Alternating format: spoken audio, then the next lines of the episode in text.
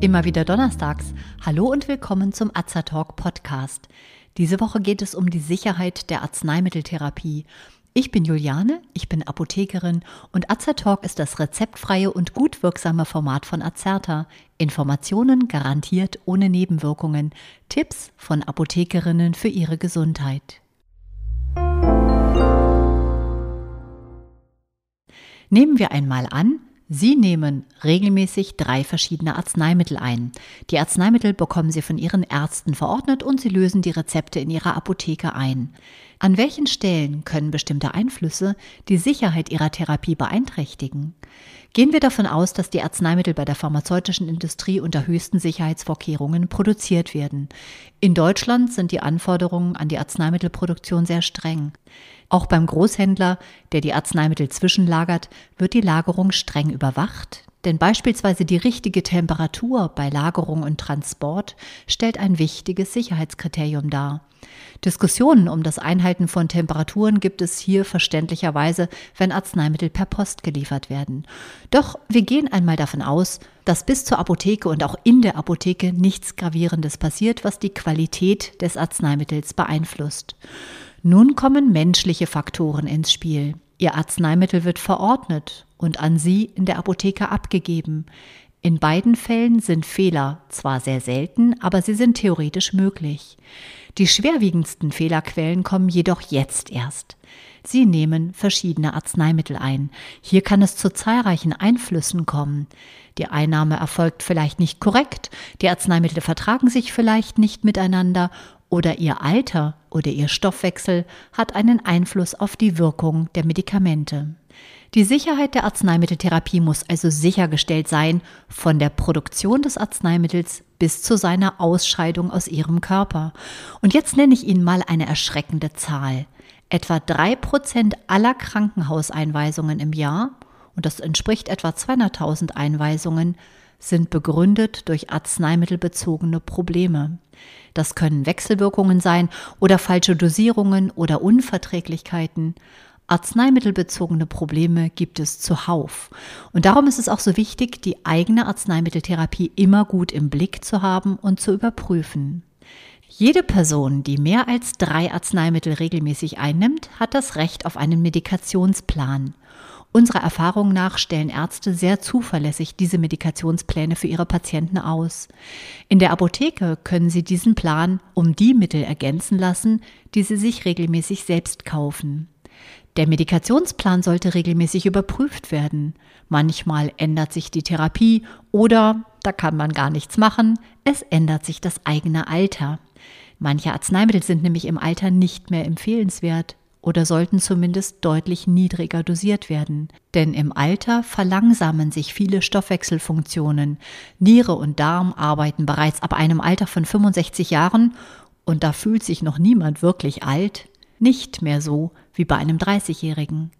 Leber- und Nierenfunktion sind aber für den Abbau und für die Ausscheidung von vielen Arzneimitteln sehr wichtig.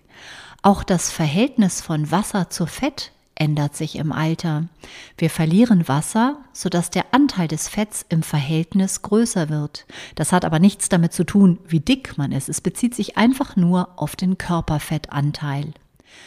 Über den Daumen kann man darum sagen, dass die meisten Arzneimittel im Alter niedriger dosiert werden müssten und dass Organfunktionen in die Betrachtung der Arzneimitteltherapie einbezogen werden müssen.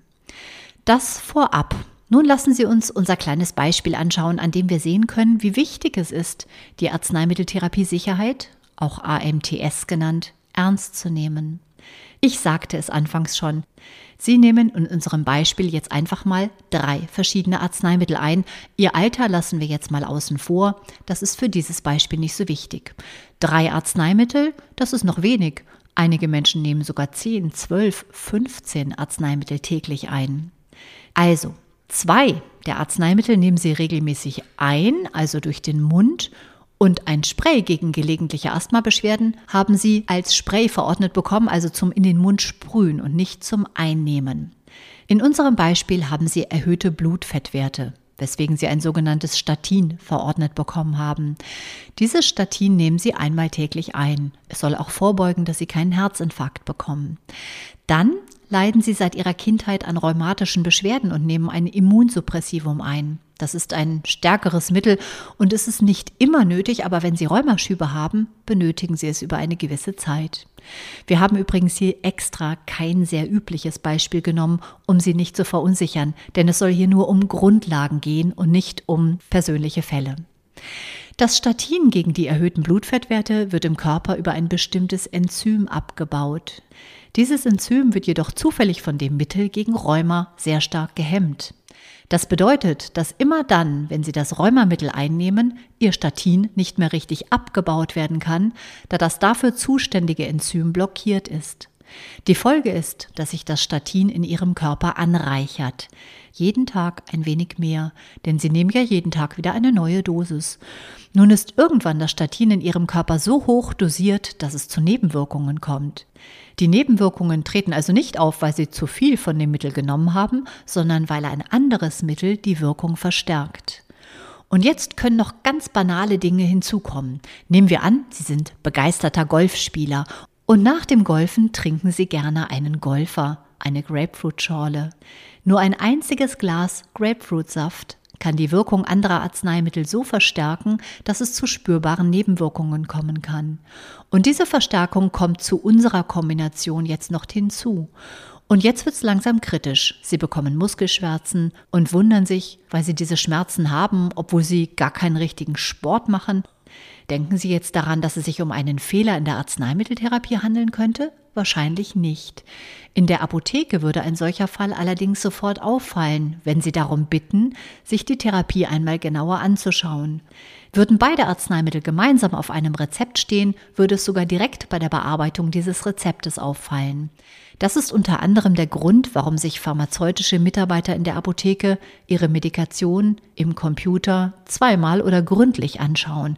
Sie müssen nämlich abwägen, ob es sich bei einer eventuell angezeigten Wechselwirkung um eine relevante oder um eine nicht so relevante Wechselwirkung handelt. Schließlich möchte man sie ja auch nicht verunsichern. Im Falle einer Medikationsanalyse werden solche Fälle allerdings zwischen Arzt und Apotheke besprochen. Die Apotheke überprüft den Medikationsplan und bespricht mögliche Probleme mit dem Arzt, bevor sie über Änderungen informiert werden. Dieses Medikationsmanagement ist ein sehr wichtiger Baustein in der Sicherheit der Arzneimittelversorgung eines jeden von uns. Die Politik hat das inzwischen eingesehen und ist auf dem Weg, diese Dienstleistung auch zu honorieren. Denn eine richtig fundierte Überprüfung einer Medikation dauert mehrere Stunden. Das ist nicht mit einem Klick getan. So, nun zu unserem Beispiel zurück. Sie erhalten ja noch ein drittes Mittel, das Spray gegen Ihre gelegentlichen Asthmaanfälle. Erinnern Sie sich? Was glauben Sie, wie viele Menschen gerade solche Mittel falsch anwenden? Wie halte ich den Kopf, wenn ich einatme? Wie stark muss ich bei einem Pulverinhalator einatmen? Wie stark bei einem Spray? Wie lange halte ich die Luft an? Mache ich das überhaupt? Weiß ich, wann mein Spray leer ist? Weiß ich, was ich zu tun habe, nachdem ich ein kortisonhaltiges Spray verwendet habe? Es gibt zahlreiche Hinweise zur Anwendung verschiedener Arzneimittel. Natürlich kann man sich überall ein YouTube-Video ansehen. Viel besser ist es jedoch, die Anwendung gemeinsam mit dem Apotheker oder der Apothekerin des Vertrauens einmal durchzuspielen. Und übrigens können auch angestellte PTA in der Apotheke diese Medikationsanalyse durchaus durchführen, wenn sie sich da eingearbeitet haben. So können Fehler erkannt werden, was die Sicherheit der Arzneimitteltherapie massiv erhöht. Wir können die Reihe an Beispielen hier noch stundenlang fortsetzen. Wichtig war uns allerdings nur zu transportieren, die Sicherheit der Arzneimitteltherapie hängt von zahlreichen Faktoren ab. Übrigens nicht zuletzt von der eigenen Ausstattung an Enzymen. Warum wirken manche Mittel bei manchen Ethnien besonders gut oder besonders schlecht? Weil wir uns evolutionsbedingt lange Zeit auf verschiedenen Kontinenten bewegt haben und verschiedenen Nahrungsgewohnheiten ausgesetzt waren. Daraufhin hat sich auch die enzymatische Ausstattung des Körpers angepasst. Asiaten sind beispielsweise auf Feiern häufig fröhlicher bis zu einem bestimmten Punkt, denn ihre Abbaukapazität für Alkohol ist deutlich schlechter ausgeprägt als die von Europäern. Und das liegt an den Enzymen, um auch hier nur ein Beispiel zu nennen. Lassen Sie also Ihre Arzneimitteltherapie regelmäßig überprüfen und nutzen Sie die Kompetenz der Apotheke. Hier finden Sie die Arzneimittelexperten, die sich mit den Wirkstoffen und Therapien auskennen. Aktuell wird die Medikationsanalyse in manchen Fällen von den Kassen übernommen, wenn man eine Quittung einer Apotheke vorlegt oder einsendet. Das ist aber noch eine Kulanzleistung, keine Verpflichtung der Kasse. Die Kassen wissen natürlich, dass Vorbeugung günstiger ist als Therapie. Bald schon sollte die Diskussion um ein Honorar für diese Dienstleistung hoffentlich Vergangenheit sein. Und selbst wenn man die Dienstleistung selbst bezahlt, ein Wissen um die eigene Arzneimitteltherapie und eine Erhöhung der Arzneimitteltherapie-Sicherheit sollte es einem wert sein. Ein allerletzter Punkt noch. Der häufigste Fehler, der bei einer Medikationsanalyse gefunden wird, ist die Doppelverordnung. Viele Menschen kennen sich mit ihren Arzneimitteln verständlicherweise so wenig aus, dass sie nicht merken, dass sie ein Mittel versehentlich von zwei Ärzten verordnet bekommen haben und es doppelt einnehmen. Auch dieser Punkt sollte in Zukunft bei flächendeckendem Einsatz von elektronischen Medikationsplänen eigentlich nicht mehr vorkommen. Hören Sie gerne hierzu auch unseren Beitrag Die elektronische Patientenakte. Wenn Sie sich für uns oder für unsere Fortbildungsvideos interessieren, besuchen Sie uns gerne auf azerta.de oder hören Sie unseren Beitrag Wir sind Azertalk. Wir weisen darauf hin, dass dieser Beitrag kein Ersatz für eine persönliche Beratung bei einem Arzt oder Apotheker darstellt, dass er keine Therapie ersetzt und lediglich der Information dient. Thematisch erhebt der Beitrag keinen Anspruch auf Vollständigkeit. Vielen Dank fürs Zuhören, empfehlen Sie uns gerne weiter und bis zum nächsten Donnerstag bleiben Sie gesund und informiert.